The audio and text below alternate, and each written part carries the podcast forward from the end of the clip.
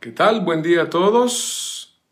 Seguimos en la lectura del libro Un día a la vez. ¡Tarán! Van a ver al revés porque estoy con la cámara de atrás del, dispositivo, entonces como que no es... Eh, léase un día a la vez. Y, y, al mismo tiempo les recordamos, aquí va a quedar arriba en el Face, la información precisa para los que viven en México lo puedan adquirir, si es que lo quieren en físico, y los que están fuera de México pues ya son otros tiempos. Entonces ya lo pueden, en su aplicación Kindle de Amazon lo pueden descargar. Por cierto, a los que lo han hecho, muchísimas gracias. Bueno, estamos en el 21 de mayo, libro Un día a la vez. Paso a hacer lectura. ¿A dónde iré para estar lejos de tu espíritu? ¿A dónde iré de tu presencia. Si dijera que me cubran las tinieblas y la luz sea como la noche a mi alrededor, las tinieblas no serían oscuras. No serían oscuras para ti y la noche sería clara como el día. Salmo 139 es un salmo, salmón. Este, tiene muchos versículos. Aquí estamos rescatando el 7 y el 11, juntándolos. Salmo 139, versículo 7, versículo 11. Vuelvo a leer para iniciar el comentario. ¿A dónde iré para estar lejos de tu espíritu? ¿A dónde huiré de tu presencia? Si yo me dijera que me cubran las tinieblas y la luz sea como la noche a mi alrededor, las tinieblas no serían oscuras para ti y la noche sería clara como el día. Salmo 139. Bueno, una vez más, buen día a todos. Estamos en la lectura del mes de mayo, el mes de María, estamos disfrutándolo. Es un día a la vez. Dios inventó el tiempo, usted y yo la prisa. Vamos un día a la vez. Bueno, al, final vuelvo a comentar el versículo para ubicar a los que están llegando ahorita. Un abrazo a todos, ¿eh? allá en sus países, sus gentes, sus, de sus comunidades, sus familias. Un abrazote y gracias por estar conectados a todos en esto. Ah, por cierto, hoy en la noche, hoy en la tarde, tarde nuestra, 6 pm, hacemos la píldora que no pudimos hacer ayer por motivos de entrevistas. Bueno, dice así, cuando crees que Dios te acusa o te sientes acusado por Dios, terminas sintiéndote acosado, ni siquiera, ya la, acusación ya es bastante decir, acosado por Dios. Vamos a dejar claros, vamos a poner en claridad los verbos de arranque. Cuando crees que Dios te acusa o sientes que Dios te acusa, pues terminas sintiéndote acosado, no acusado nada más, acosado, envuelto por el ojo de Dios. Quedemos claros, Dios no acusa. Uh, si lo hiciera, ¿quién se salvaba? El mismo salmista lo decía en otra parte. ¿eh? Dios ama. Pero igual, consta que esto lo escribí hace mucho, ¿eh? pero igual, si el virus de la culpa anda por ahí, entonces Dios y su amor van a ser prácticamente un Big Brother que no deja de vernos y fiscalizarnos. Vamos aclarando entonces que se trata de cómo te sientes para con Dios, tu imagen de Dios, si percibes, crees, sientes que te acusa, va a ser muy estorboso, muy estorboso. Eso lo pegamos al hecho también del mérito y el cumplimiento. Si no cumples o no lo mereces, en el sentido tuyo de que pues no, va a estar muy difícil. Sigo. Y es que en eso el amor y la culpa, valga compararlos, son muy parecidos, porque los dos, el amor y la culpa, se pelean por rodearte. La variante está en el fruto que producen, en el fruto que cada uno, o la culpa o el amor, produce en ti. Esa es la gran diferencia al final en el hecho y en el interno de que te das cuenta que hay más libertad que otra cosa al momento de amar.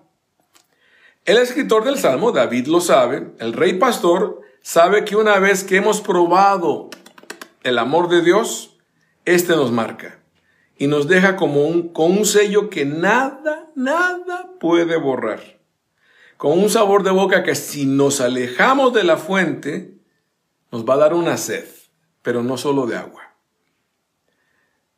Nos va a dar una sed de agua viva, en particular sabiendo que ya la probamos cuando Dios nos alcanzó con su amor. Pues esto aplíquese a cualquier área de tu vida en la que ya digas, cuando, cuando, te, cuando te hablan, no sé, hágate cuenta que te hablan de, no, es que tal parte en tal montaña, y ya tú estuviste ahí, estuviste ahí inclusive acampando a gusto, y sabes que es otro sabor de boca. E, es un recuerdo, es otra manera de verlo. Ya es cuando Dios ha estado ahí, te han vuelto con su amor pero traemos ahí de fondo la línea de si le fallamos, nos cae como cuenta bancaria con todos los intereses, ¿no? No va por ahí. Yo puedo acordarme perfectamente. el día que tuve mi encuentro con Dios, el día de mi conversión, creo que fue parte de mi primera oración. Lo bueno es que el Señor ya lleva años en este asunto, entonces ya no lo sorprendemos mucho. Pero yo me acuerdo que de, lo primero que le dije en oración, ahí estaba yo en el campamento, mi hermana estaba ahí alrededor mío, yo me acuerdo perfecto, era una tarde divina en, Heredia, en Costa Rica. Le dije, no me siento seguido por ti, me siento perseguido y no hay forma de que me pueda escapar de ti.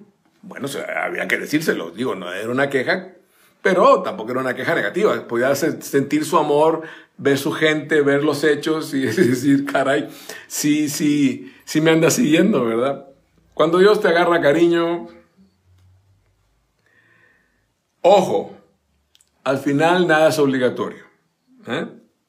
Pero con un poquito de sed que tengas, en el cielo van a decirte dónde está el agua. Y con mucha insistencia además. El amor de Dios, del que presumimos ternura y bondad, que por supuesto las tiene, tiene tanta fuerza, veámoslo así, el amor de Dios, que tanto lo predicamos, que, cuando arrancamos nuestras celebraciones, que el amor de Dios es lo primero que nos dicen arrancando, ¿eh? El amor de Dios tiene tanta fuerza, vamos a dividirlo en dos puntos, que es capaz de echar el miedo fuera de ti. ¿Miedo de qué? Cada uno con su lista. Cada uno con su lista. Lo que está escrito está escrito. El perfecto amor echa fuera el miedo y aclara y cierra. Donde hay amor, no hay miedo. Entonces, el amor de Dios, que nos rodea tantas veces de tantas maneras, porque es original como el solo, pues este, tiene el don de detectar nuestros miedos y quitarlos. Lo que pasa es que ahí es cuando entra en juego el miedo. El miedo es capaz de, si le hacemos caso, hacer que perdamos la oportunidad de ser amados. Quedemos claros en eso. Entonces, el amor de Dios tiene tanta fuerza que, uno, es capaz de echar el miedo fuera de tu vida. ¿Miedo a qué? Haz tu lista. Pero el remedio es el mismo, el amor. Y dos, el amor de Dios tiene la capacidad de controlar el poder de Dios. Si Dios hubiera querido usar su poder con nosotros y acabar con nuestra historia como humanidad, no hubiera tenido problema en eso. ¿eh? Lo que lo detuvo, porque no era el plan, básicamente era por eso, porque no era el plan, fue el amor. Y como lo dijo Jesús, nos amó de tal forma, de tal forma, que en Jesús está la prueba de lo que puede hacer el amor frente al poder. El mismo Jesús le dijo a, ¿se acuerdan? A Pilatos, yo pido ahorita unas cuantas legiones, esto se acaba. Ya legiones de ángeles, ni siquiera era gente de los de Roma. Por ahí va. Por eso cuando veamos a una cruz, recordemos que fue por amor. Si ves a una cruz y sientes pena, culpa o algo similar, hay que cambiarte el software. O estás como el año 2020, con un virus allá adentro, hay que quitártelo. ¿Sale? Bueno, seguimos. Se nos ha dicho hasta el cansancio, esto lo escribí hace rato, ¿eh? pero bueno, aquí está escrito, ahora es tiempo de la misericordia y toca aprovecharlo. ¿eh? En fin, toca que te quede claro y lo aproveches. No hay manera forma de escaparse, alejarse o esconderse del amor de Dios y su espíritu. Tiene sus dos lados la frase. La frase maravillosa es, Dios te está viendo y te ve con amor. Pero muchas veces llega, Dios te está viendo. ¿Y dónde te metes? ¿Dónde te metes? Insisto, no es la mirada de Dios, es como te sientes observado, lo que va a hacer el, cambio. ¿eh? De niños, hagan memoria, los que ya tienen juventud acumulada, en el catecismo se nos enseñó que Dios está en todas partes y eso no ha cambiado. ¿Dónde está Dios? En todas partes. ¿Eh? Y eso no ha cambiado. Inclusive, vamos a dejarlo claro, está hasta donde no se nos ocurre que pueda estar. Es lo que llama la iglesia una vista sacramental. Inclusive puede estar donde no le autorizamos estar. Según nuestro punto de vista, ahí no puede estar.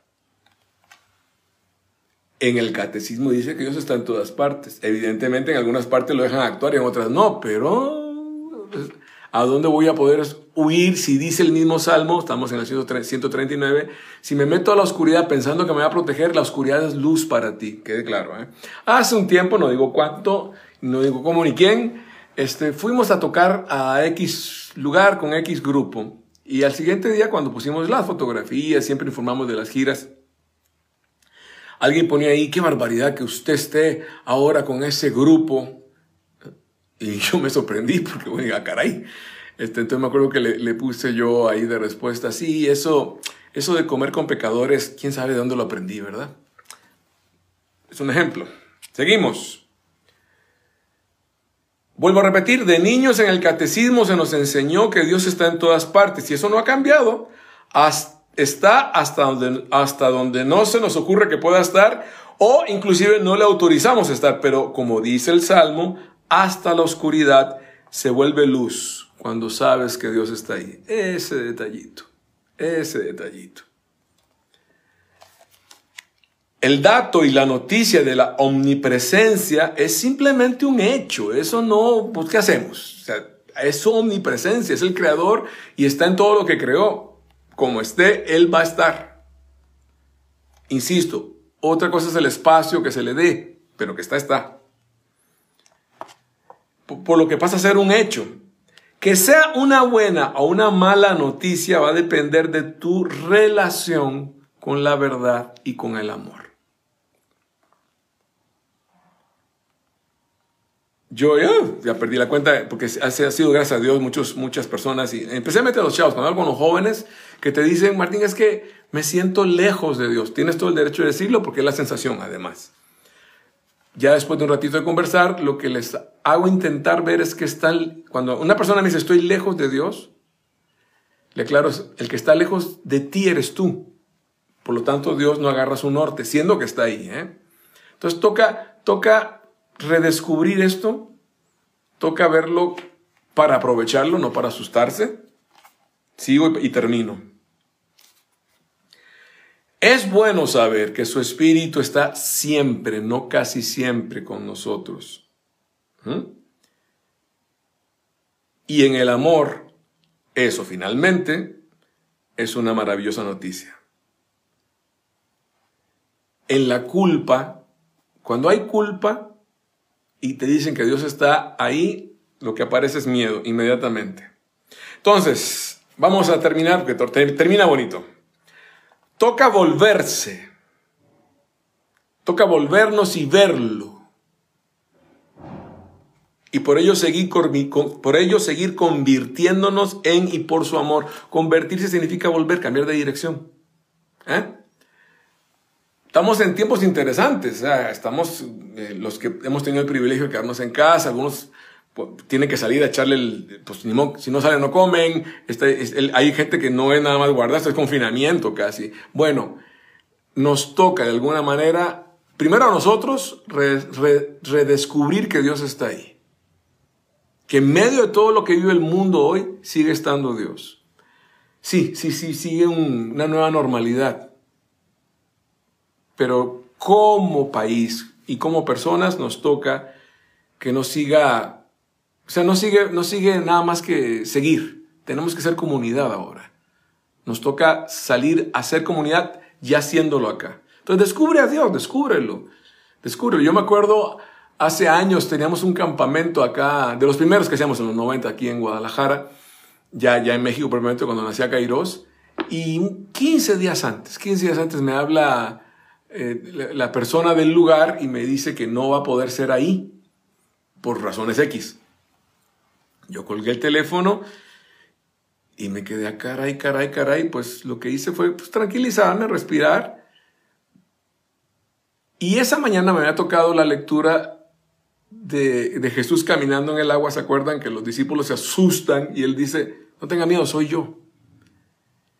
Y yo me acuerdo que esa, esa mañana con el campamento encima, 100 jóvenes listos y nos cambian de lugar, me acordé de la lectura y dije, ah, eres tú, eres tú. Uno, uno de los toques, uno de los pinceladas que me encanta de la película y la obra musical de por sí, El violinista en el tejado, es como Tevye, que es el personaje, habla con Dios. Y lo mete en todas las circunstancias, no lo deja fuera en ninguna, porque está en todas. Entonces vamos cerrando, ¿eh? Toca entonces que tú y yo nos volvamos, que lo veamos y por ello sigamos convirtiéndonos en y por su amor. No pocas veces, no pocas veces, me he despedido de muchos amigos con la frase, que hasta los veo con cara de what, que el amor de Dios te estorbe. Que el amor de Dios te estorbe especialmente cuando no quieras ser feliz, cuando decidas o tomes la decisión o por alguna razón actúes no siendo feliz. Que el amor de Dios te estorbe, te estorbe. Es maravilloso. ¿eh? Hablo, sí, ciertamente la palabra estorbar es un poco pesada, pero cuando es el amor, cuando es esa persona que tú quieres, cuando está ahí, eh, eh, que el amor de Dios te estorbe, te estorbe en todas las áreas, hasta digas, ah, eres tú, pues aquí estás. Bueno, estamos leyendo, y vuelvo a cerrar, el libro Un día a la vez gracias a la gente, porque no ha sido poca, ¿eh? la que lo ha adquirido vía Kindle, vía la aplicación Kindle en Amazon, para tu dispositivo, ya sea iOS de Apple o, cualquier otro. Este, y bueno, los de México les damos el chance todavía con todo, lo que se vuelve a normalizar los envíos, de que puedan pedirlo para tenerlo en físico. Es 21 de mayo y el versículo que hoy leímos dice, es el Salmo 139, el versículo 7 y el 11. ¿A dónde iré para estar lejos de tu espíritu? ¿A dónde podré huir de tu presencia?